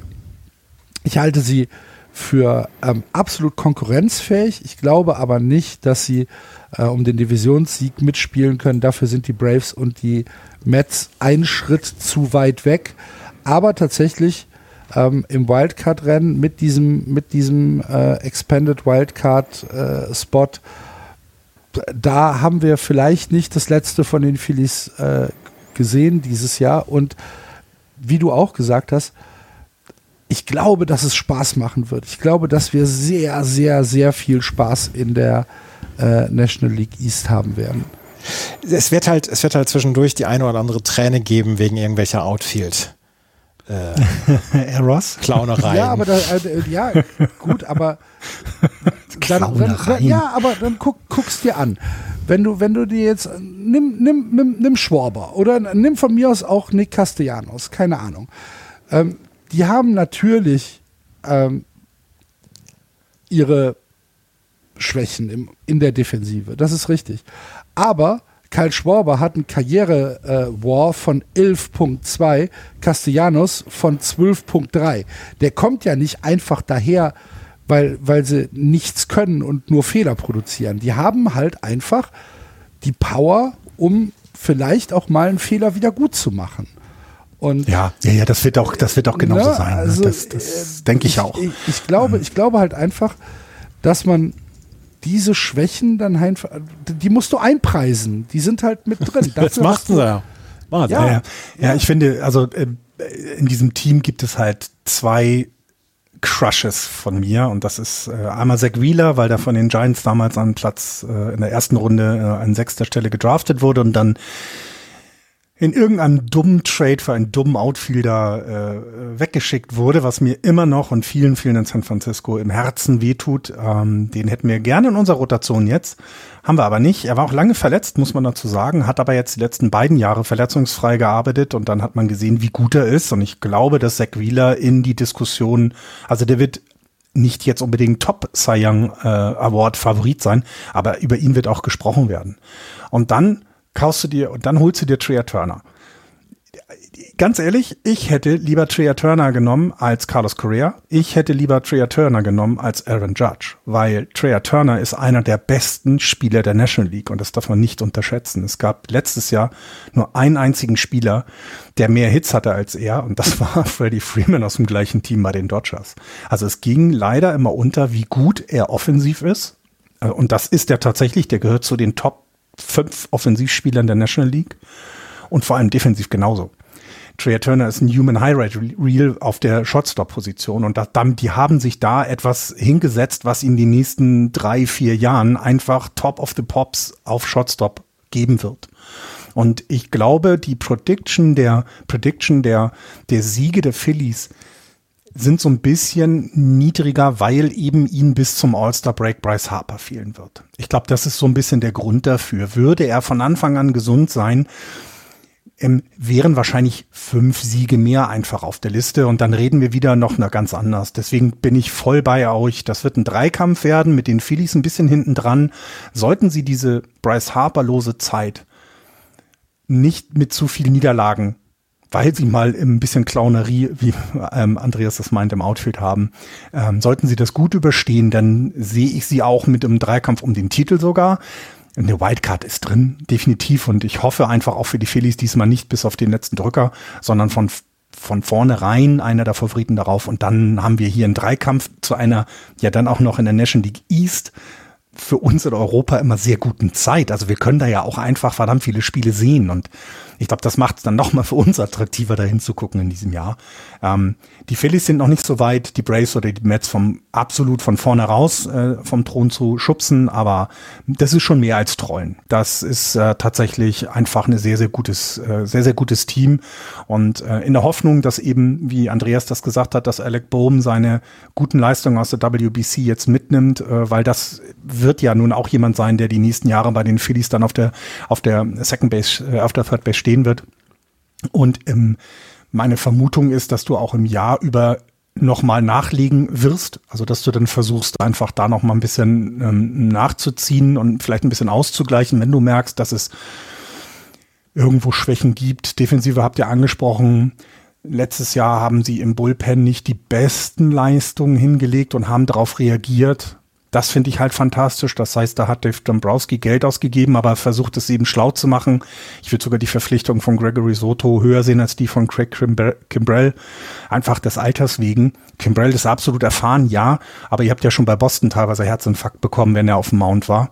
Ähm, das heißt, da glaube ich, ist einfach das eine super Verpflichtung, ähm, die du die dir einfach über den Lauf der Saison so viel geben wird, wie Tacho Walker, Walker genauso. Also das sind, das sind so für mich die Top-Verpflichtungen nach Trey Turner und deswegen klarer Dritter. Ähm, an die 90 Siege definitiv gehe ich von aus, ähm, gerade aufgrund der zweiten Hälfte mit Bryce Harper.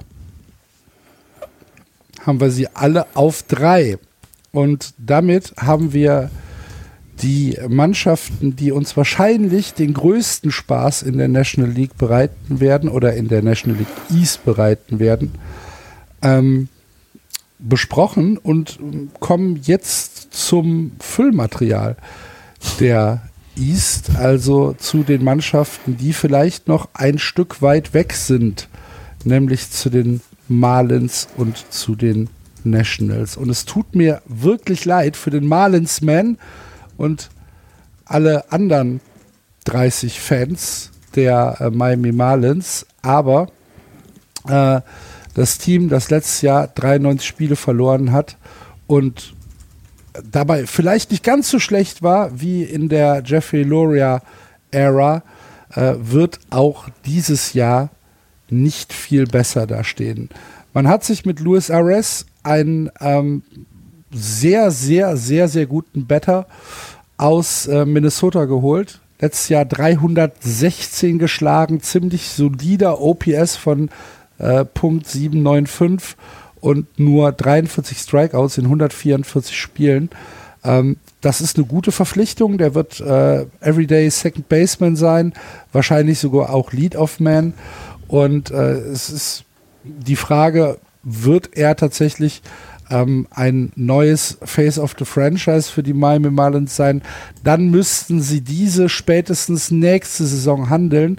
denn Arias wird äh, 26 äh, Free Agent werden und die Marlins täten wahrscheinlich ganz gut daran, ihn ähm, längerfristig zu binden, denn ähm, auch wenn er nicht viel läuft, aber äh, das ist schon jemand, der den Ball sehr, sehr gut sieht, sehr hohe Play-Disziplin hat und ähm, ein wirk eine wirklich sehr, sehr gute Addition zu äh, den Marlins sein wird.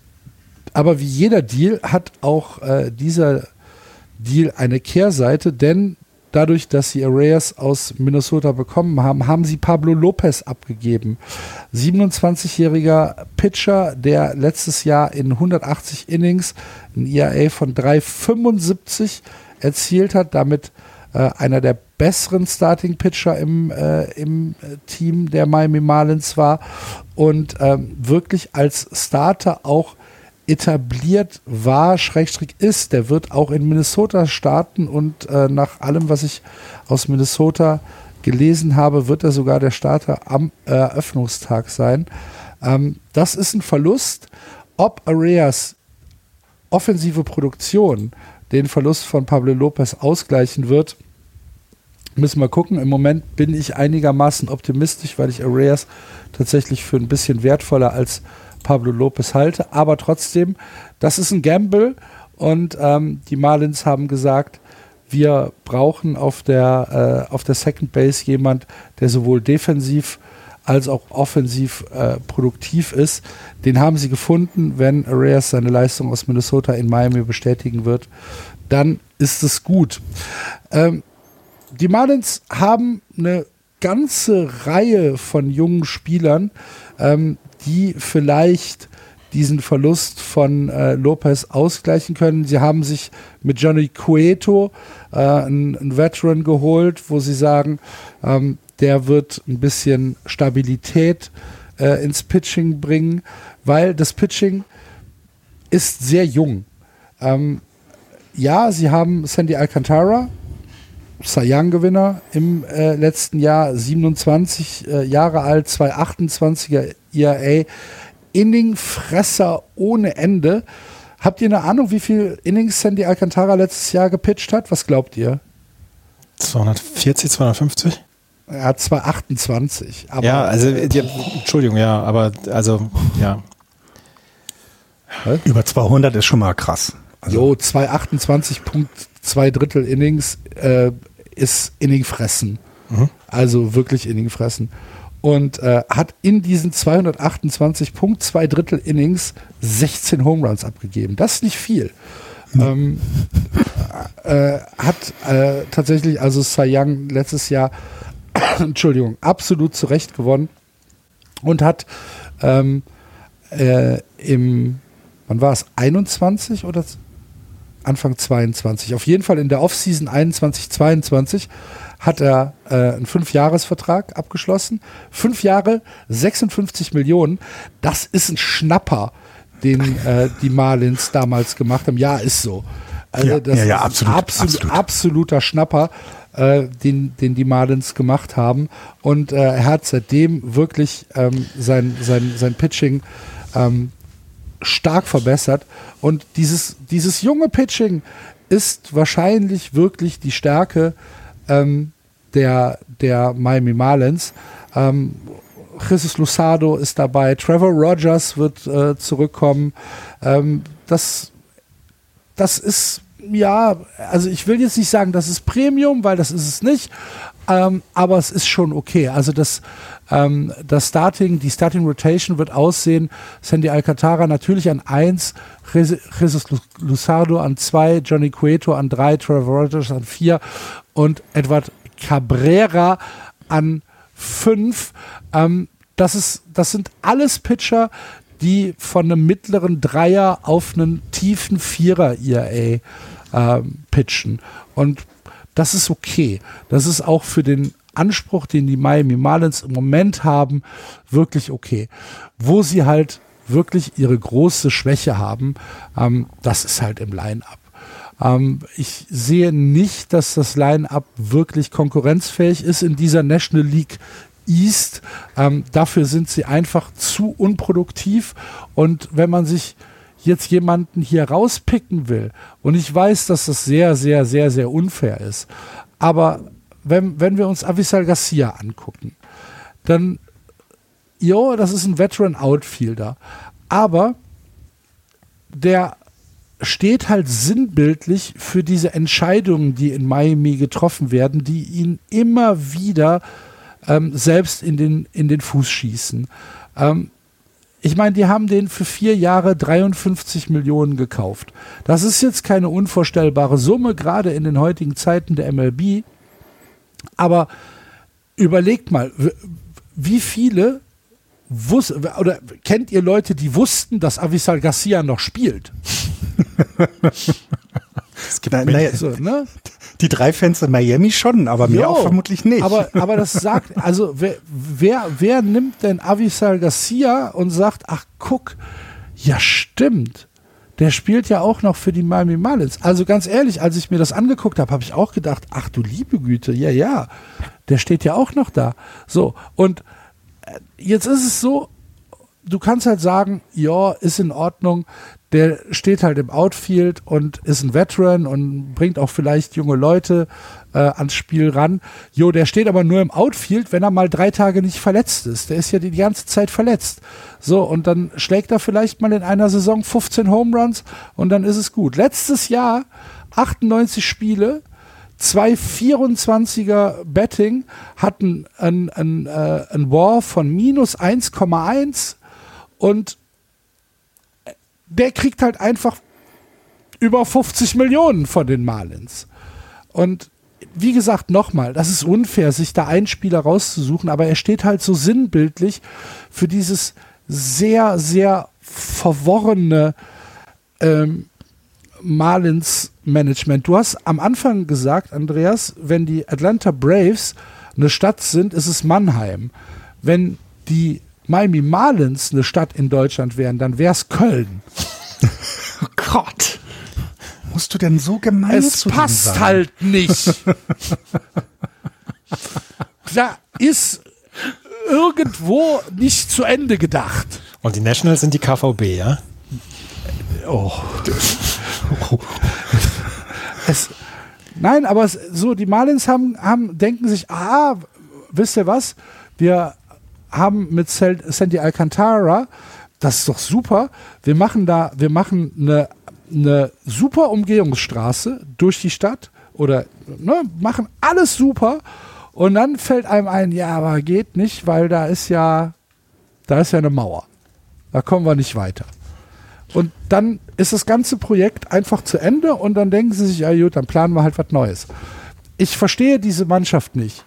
Und ich finde es auch ein bisschen schade, weil die Marlins waren ja tatsächlich mal so vor sechs, sieben Jahren eine Mannschaft, wo wir gedacht haben, ah, da könnte vielleicht mal was gehen. Und seitdem ist da so ein Fleck mal reingekommen, wo du sagst, es interessiert halt auch niemanden. So Derek Jeter war so froh, dass er die Kohle da noch rausziehen konnte letztes das Jahr. Das ist so ein Hammer, ne? Dass, der dass, er, dass, er, dass er gesagt hat, ah, da, auf dem Papier hat sich gut angehört.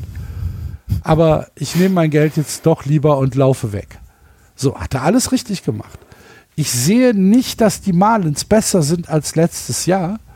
Ähm, wie gesagt, letztes Jahr 69 Siege, 93 Niederlagen. Ähm, ich glaube nicht, dass sie wieder über 70, also dass sie über 70 kommen.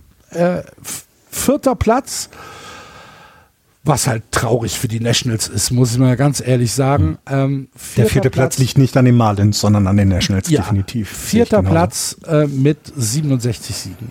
Herzlichen ja. Glückwunsch. Und Sandy Alcantara unterschreib halt nichts. Gar nichts. Lass so, die Finger. Pack, pack, pack keinen Stift an. Ob das Manager ihm auch immer sagt, wenn da jemand um die Ecke kommt, lauf. ja. Der soll nichts anpacken. Ja. Ähm, es ist tatsächlich, ne, diese Franchise könnte so viel tun. Und ich, man sieht es ja ein bisschen bei der WBC, gerade diese latein-mittelamerikanische Community ist halt sowas von Baseball begeistert. Und wenn du es schaffst, die in das Stadion zu bringen, dann reißen die dir das Dach ab in jedem Spiel. Und sie kriegen es eben jetzt seit Jahren nicht hin. Und das ist tatsächlich traurig. Und ich finde diese, dieser Trade von Pablo Lopez, das, das, das macht das traurig eben dazu, denn äh, du hast es gesagt, also Luis Arias, das ist ein Top-Spieler, der ist mit einer der wenigen, die in den äh, Prospect, äh, in den Prospected ähm, Betting Average über 300 geschätzt werden. Also das kommt selten vor, dass du einen Better hast, der dieses als Projection hat, sondern das wird sich dann irgendwann rausstellen, dass das hat. Aber das, da geht man schon von aus, dass der offensiv einen seinen Einfluss da mitbringt, aber das war's dann eben auch, wie du selber gesagt hast. Sean Segura ist ein guter Spieler, absolut keine Frage, aber der wird ja diese Lineup jetzt nicht so viel verbessern zum letzten Jahr. Ich meine, letztes Jahr hatten sie im Average Platz 27, im Runs Platz 28, also einfach keine Produktion und lass sie dann dieses Jahr bei, bei produzierten Runs auf 26 landen und bei dem Average auf 25 durch diese beiden Spieler, hilft dir halt nichts. Ja, Pitching hast du angesprochen, ist super, kann man nichts gegen sagen. Johnny Cueto, ähm, einer meiner Lieblingsspieler in der MLB, wird oh, eben die. Super würde ich jetzt tatsächlich nicht sagen. Aber Doch, die ist gut. Ja. Nein, ich finde die wirklich Ja, gut. Also das ist okay. eine der Stärken der, der, der Marlins. Ähm, bringt dir aber nichts, äh, wenn du eben einzige. keine Offensive dahinter hast. Na, genau, die einzige Stärke, absolut. Die ähm, Verpflichtungen für das Bullpen werden auch in diesem Jahr dazu führen, dass das Bullpen etwas besser wird. Das ist auch okay, denn das war letztes Jahr nicht gut. Aber es bedeutet eben nicht, dass du, keine Ahnung, zehn Siege mehr deswegen hast. Nee, gehe ich nicht von aus. Ähm, letztes Jahr hattest du gesagt, 69 Siege. Ähm, ich sehe sie bei 70 irgendwas dabei. Das ist auch, mehr, mehr ist nicht drin und werden Vierter. Ich habe sie auch auf Platz 4, aber ich sehe sie nicht so schlecht wie ihr. Natürlich nicht. Klar, das war doch logisch. Ja, ich bin, Das, du, deswegen wolltest du dich auch nicht vorbereiten, oder was? bin ein bisschen der Sozialpädagoge in diesem Podcast. Tatsächlich, wirklich. So. Wir sind alle, nicht- alle ihr seid es ist alles doch liebe nicht Menschen. So, es ist doch nicht so schlimm, du kriegst auch einen Pokal. Ja, du kriegst auch einen Pokal. So, jetzt gib mir mal den Schläger. Nein, du sollst nicht links so rum um die Base Ja. laufen. Komm zurück. So, lasst mich jetzt mal.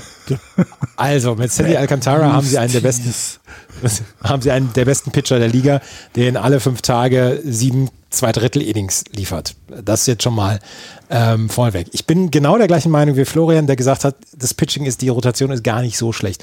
Mit Matt Barnes haben sie jemanden, der dieses Jahr unbedingt beweisen will, ein paar hundert Kilometer weiter nördlich, was sie für, bei den Boston Red Sox für einen Fehler gemacht haben und nicht Ryan Brazier entlassen haben, sondern ihn. Ähm, der hat, der hat äh, sehr, sehr sauer in einem Interview reagiert, hat gesagt, ja, ähm, gegen die Leute bei den Red Sox haben sie nicht, sie können nichts dafür, wer sie im Moment führt. Also ist schon, ähm, da war schon eine ganze Menge an, an Hass dann auch noch mit dabei von Matt Barnes. Ähm, das Bullpen ist shaky, äh, um es, um es am positivsten auszudrücken. Aber dann, wenn du von der First Base rumgehst, ähm, dann haben sie entweder Garrett Cooper oder Juli Guriel, den sie sich ja jetzt noch geholt haben. Dann haben sie Luis Arraez, heißt er übrigens. Entschuldigung, wenn ich da nochmal einmal verbessern muss. Auf der Second Base, auf der Third Base haben sie Wo, wo, woher weißt du das? Was für eine Arroganz zu sagen, auf der, auf der, der heißt so. auf der Third Base haben sie Gene Segura. Weißt du? Auch ein sehr verdienter Spieler und äh, der kann durchaus eine Stabilität bringen in diese in dieses Line-up. Dann haben sie auf der Shortstop-Position Joey Wendell, dem ich durchaus sehr sehr gerne zuschaue. Als Defensivoption haben sie noch José Iglesias und John Bertie können sie da auch ähm, einsetzen. Das Outfield ist mit Jess Chisholm sehr gut besetzt meiner Meinung nach. Avisal Garcia, ja, hast du recht, äh, Axel. Brian De La Cruz im Left Field ist vielleicht auch nicht so gut, aber ich finde die nicht so schlecht dieses Jahr und dass sie niemanden interessiert, ja, gekauft, geschenkt, alles in Ordnung. Aber ich glaube, dass sie ähm, durchaus den einen oder anderen Sieg auch gegen die drei Big Houses da holen werden und mit 75 Siegen äh, gar nicht mal so weit weg von Platz 3 sein werden. Also ich 75, seh- ja gut. Ja, Ich sehe tatsächlich dieses, äh, dieses Line-Up viel, viel skeptischer als du. Ja, Also gut. aber wie gesagt, bei mir kriegen, kriegen auch alle im Pokal. Ja. Was halt fürs spätere Leben nicht immer das Beste sein muss, ne? Aber da habe ich sie ja nicht mehr. Im späteren Leben ist das, müssen sie ja selber auf eigenen Füßen stehen. Hier, pass mal auf, ich bringe dir kein Auf- Gen bei nix, grad aber einen. Pokal kriegst du. Auf, auf eigenen Füßen ist vielleicht sogar eine ganz gute Überleitung zu äh, dem Schlusslicht der National League East, denn der äh, aufmerksame Zuhörer wird gemerkt haben, eigentlich ist bei jedem von uns nur noch Platz 5 offen. Und wenn nur noch ein Team vorzustellen ist, wird die Wahl hier relativ eindeutig ausfallen. Die Washington Nationals dürfen auch mitspielen. Und ähm, ob sie von Andreas sogar einen Pokal bekommen, das, oder ob Andreas doch irgendwann eine Linie zieht, ich glaube, Washington ist seine, also Washington müsste seine Linie sein, denn diese Franchises sind weiterhin im Umbruch. Ähm, die ähm, haben, haben, haben die World Series gewonnen und danach bricht man das Team halt aus, bricht, brach das Team halt auseinander Brichte. und es Brichte. brichte, ja, bricht auch weiter. brichte brach auseinander. Brache solle sein. Solle, hätte, könne. Ähm, das heißt, äh, hier haben wir tatsächlich eine Mannschaft beisammen, äh, ein Team beisammen, was an vielen Fronten Probleme hat, was diese, was die, die ne, Rotation angeht, ist okay, aber was Lineup angeht, ist nicht okay. Bullpen, hm. Viel schlimmer ist aber auch das Ganze drumherum, oder was heißt viel schlimmer, viel komplizierter ist das Ganze drumherum. Der ähm, Owner ist gestorben. Ted Lerner ähm, ist mit 97 Jahren gestorben und ähm, man ist sich jetzt noch nicht ganz so hundertprozentig sicher, was das dann für die Franchise jetzt bedeutet. Er hat zwar die Aufgaben schon länger an, an seinen Junior übergeben, ähm, aber so in den Artikeln, die ich dazu gelesen habe, hieß es, naja, der hat schon noch, der redet schon noch mit und war ja auch einer derjenigen, die ähm, dann, nenne ich das Gerücht, aber dann schon sehr offensiv gesagt haben, okay, wir möchten jetzt die Nationals verkaufen. Das war eigentlich die Aussage. Und ähm, sie sind immer noch nicht verkauft und es gibt auch weiterhin kein Angebot. Und ähm, ne, du hast zwar, du hast ja mit Ted Leonsis in, in Washington ein, ein ein Billion, Billionär, ein Milliardär, so rum, Billionär, Milliardär, ähm, der unter anderem das NBA-Team, das NHL-Team besitzt und das WNBA-Team. Also der tatsächlich so ein bisschen, ja, für, äh, der, einer der ersten Kandidaten waren, von dem man erwartet hat, dass er sich dazu meldet, aber der hat noch gar nichts gesagt. Also das ist, also diese Franchise ist im Moment auf der Kippe und das hat ganz, ganz viele Gründe. Also unter anderem hat das den Grund, und das wusste ich nicht, ihr kennt ja alle diesen, die, äh, deren Broadcasting-Situation, ne? Die MASN. Mhm. Ähm, die sie sich ja teilen mit den Baltimore Orioles. Das ist ja soweit bekannt. Dieses Recht, das ähm, Messen die TV-Rechte hat, das ist Binding until perpetuity. Also für immer. Also die haben nicht mal irgendwie einen Vertrag, der noch ein paar Jahre läuft und dann kann man glücklich sein und sich was eigenes suchen. Nein, der ist einfach der ist einfach da und wird weiter da bleiben. Und das, das, als ich das gelesen habe, habe ich gedacht, ja, für, für immer. Für also, immer? Ja, ja. Genau, so, so, so muss man sich das vorstellen. Man, also man darf auch nicht vergessen, das wurde ja auch entsprechend gemacht, weil ähm, die Nationals ja noch nicht so lange in, in, in Washington sind. Das ist ja ein relativ neues Team in Anführungsstrichen. Also die kamen ja aus Montreal dann nach Washington.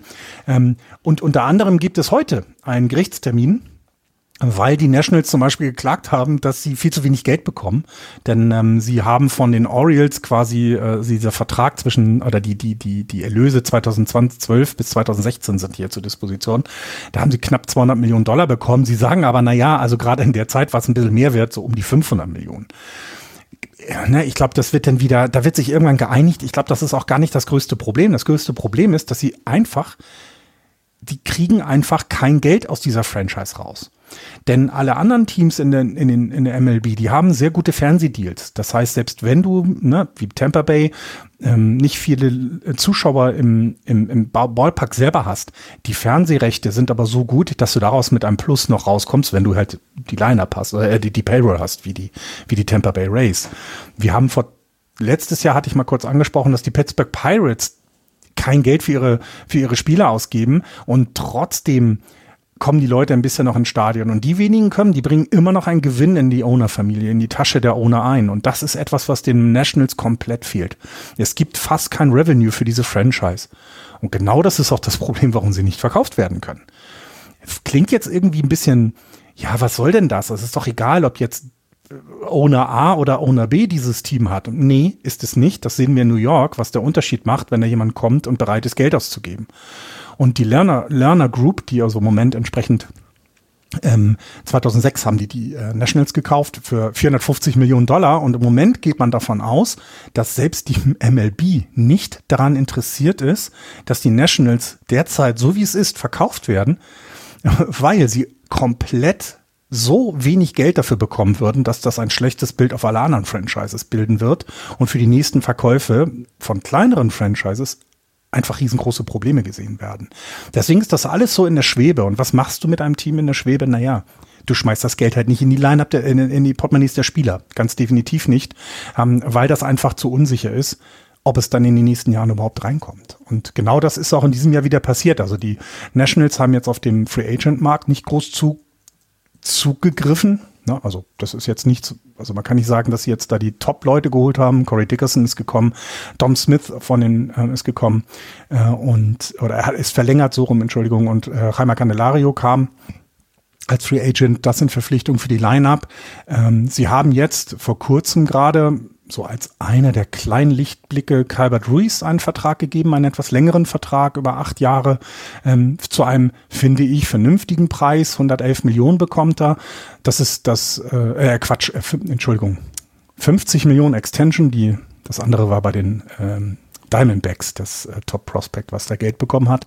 Nein, hier Calvert Ruiz, acht Jahre 50 Millionen zusätzlich. Das heißt, so ein bisschen kann man sich überlegen, wohin geht es mit den Nationals in den nächsten Jahren? Und da wird eben Calvert Ruiz ein, eine Rolle spielen. Das heißt, so ein bisschen baut man das Team und ihn jetzt herum auf oder ist eine der, der, der Ecksteine. Ähm, Im letzten Jahr waren sie, ähm, was das Pitching angeht, leider nur in den unteren Reihen, obwohl sie mit Steven Strasburg ja einen Pitcher haben, wo wir uns, wenn wir uns angucken, sagen, hey, das müsste doch jemand sein, der der, der einfach ein bisschen auch, der, der seine Produktion bringt. Ja, das, Steven Strasburg ist auch weiterhin ein guter Pitcher, wenn er denn pitcht. Und das tut er derzeit halt nicht. Der ist immer noch weiter verletzt und es ist auch nicht klar, wann er zurückkommt und damit ein großes Fragezeichen, was die Rotation angeht.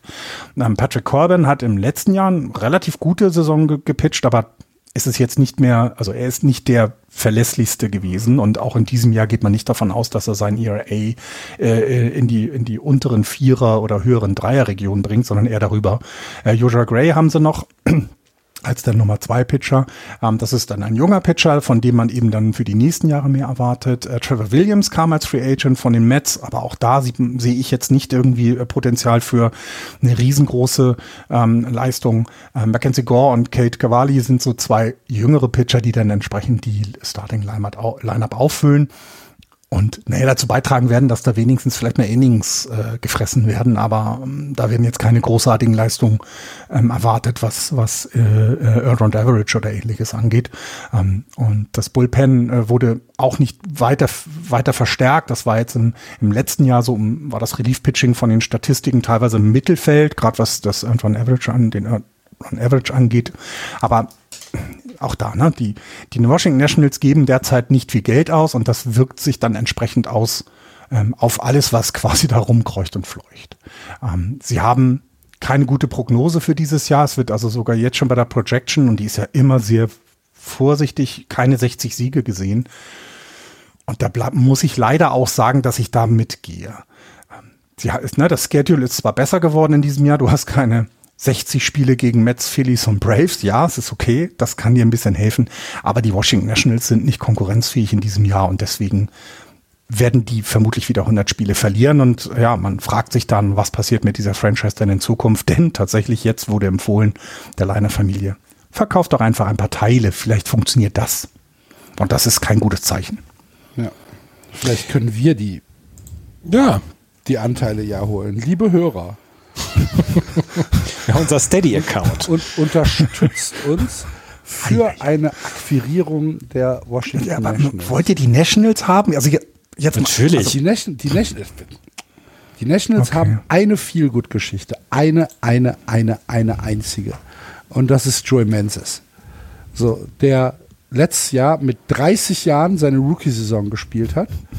Komplett aus dem Nichts aufgetaucht. So weißt du, wenn du, wenn du dreimal in den Spiegel äh, blickst und Joey Menzies sagst, steht er neben dir und du weißt nicht, wo er herkommt. Äh, 56 Spiele, äh, 16 Home Runs und so eine richtige Feel-Good-Geschichte, wo du sagst, ach guck, der hat sich mit 30 noch seinen Traum von den Majors erfüllt, auch wenn es für die Washington Nationals ist und hat jetzt dann eventuell die Möglichkeit, ähm, im ja, in, in mehr Spielen eingesetzt zu werden und nochmal eine gesamte MLB-Saison zu spielen. Das finde ich eine schöne Geschichte. Ansonsten, was hast du denn für gute Geschichten bei den Mets? Also, ich weiß ich nicht, ob Jaime Candelario nochmal zurückkommt, nach dem, was letztes Jahr bei den Tigers passiert ist. Weiß ich nicht. Ob Dominic Smith irgendwie seine, seine, seine, ähm, dem Druck gewachsen ist, äh, Day-to-Day -Day MLB zu spielen, weiß ich nicht. Ich, ich sehe halt keine, keine wirkliche Entwicklung und äh, ehrlich gesagt auch kein großes Entwicklungspotenzial bei den äh, Nationals. Ich bin ein bisschen ratlos, wie das nicht nur dieses Jahr, sondern auch in den nächsten Jahren weitergehen soll. Ich halte sie tatsächlich für das mit ziemlichem Abstand schwächste Team äh, in der National League East, wahrscheinlich sogar in der gesamten National League. Und ich sehe nicht, dass wir hier irgendwie eine große Verbesserung haben. Ich würde Ihnen wünschen, dass sie nicht mehr irgendwie bei 55, sondern vielleicht eher bei 63 Siegen rauskommen. Aber ähm, da muss es schon ganz gut laufen. Ich äh, habe keinerlei große Hoffnung, die ich den äh, Nationals-Fans machen kann. Aber Andreas, du wirst es sicherlich anders sehen und positiver. nee, ich kann dem nichts hinzufügen. Ich habe, ich habe mal gelesen. Oh, bitte? oh. Ich habe mal gelesen, dass da die. hat aber einer sein Buch nicht zu Ende gelesen. das ist sowas. Das gibt von mir auch keinen, es gibt auch von mir keinen lachenden Smiley ins Klassenbuch. Ach. Für die, für die Washington National. Nee, ich habe mal gelesen, dass die Guinness Brauerei ähm, das Gelände für 6000 Jahre gepachtet hat. So ähnlich geht es Messen und den Washington Nationals gerade. Ne? Ähm, ja, es gibt, es gibt einfach nichts. Es ist, äh, das ist eine, ähm, eine Franchise, die komplett brach liegt und das wirklich nur wenige Jahre nach ihrem World Series Sieg. Und ich meine, dass Steven Strasburg und Patrick Corbin dort pitchen und pitchen müssen. Die sind halt auch nicht mehr die Jüngsten und äh, sie gehen halt den entgegengesetzten Weg, wie zum Beispiel äh, Max, äh, Max Scherzer und äh, Justin Verlander. Aber dass sie da noch pitchen müssen, die werden sich auch denken, was machen wir eigentlich hier? Ähm, ist, halt, ist halt wirklich schade. Es, ich finde es schade, weil die Geschichte 2019 mit den Washington Nationals war einfach zu cool. Es hat mir so viel Spaß gemacht damals. Ähm, und ja, es ist nichts davon übrig geblieben. Ich kann nicht mehr. Ich möchte diesen Podcast auch nicht nach hinten noch irgendwie unnötig ausweiten, aber es, es gibt halt nichts, was man in irgendeiner Weise gut finden soll. Und Joey Meneses, äh, den du gerade eben erwähnt hast, Axel, der hat ja jetzt auch noch einen Home Run geschlagen beim, ähm, bei der World Baseball Classic, hat er auch noch eine gute Geschichte geschrieben. Ja, wie gesagt, die einzige Feel-Good-Story, die mhm. wir da haben. Ja. Gut, dann äh, war das unsere Vorschau auf die National League East für die Saison, die in ungefähr zwei Wochen startet und auf die wir uns freuen. Vielen Dank fürs Zuhören. Wir freuen uns auf eure Kommentare, auf jegliche Interaktion auf Twitter, auf Facebook, gerne auch Kommentare im Blog, wenn ihr die Zeit findet, uns eine Rezension bei iTunes oder bei Spotify zu schreiben gerne. Hilft uns immer ein bisschen sichtbarer zu sein. Wenn ihr denkt, oh, das ist äh, unterstützenswert, was wir hier machen. Wir haben äh, einen Steady-Account, wenn ihr auf Just Baseball geht, äh, auf justbaseball.de geht, seht ihr unten rechts einen kleinen Button, da steht Steady drauf. Wenn ihr da draufklickt, könnt ihr uns einen Kaffee ausgeben. Vielen, vielen Dank an alle, die das tun und vielen, vielen Dank auch an Einzeldonator in dem Fall Oliver, vielen, vielen Dank. Äh, hat uns sehr, sehr gefreut, dass wir äh, für die kommende Saison auch wieder auf deine Unterstützung zählen durften. Danke dafür. Danke an alle, die äh, jetzt hier zugehört haben. Wir hören uns nächste Woche wieder, dann mit einer Vorschau über die National League Central. Es ist dann so ein bisschen Antiklimat. Äh, ihr wisst, was ich sagen wollte.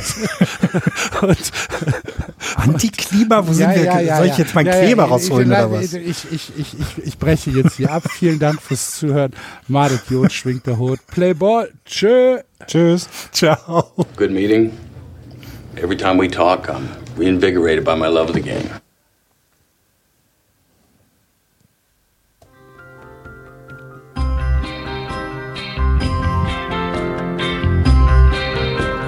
Das war Just Baseball. Ihr findet uns auf justbaseball.de, bei Facebook, bei Twitter und natürlich bei iTunes.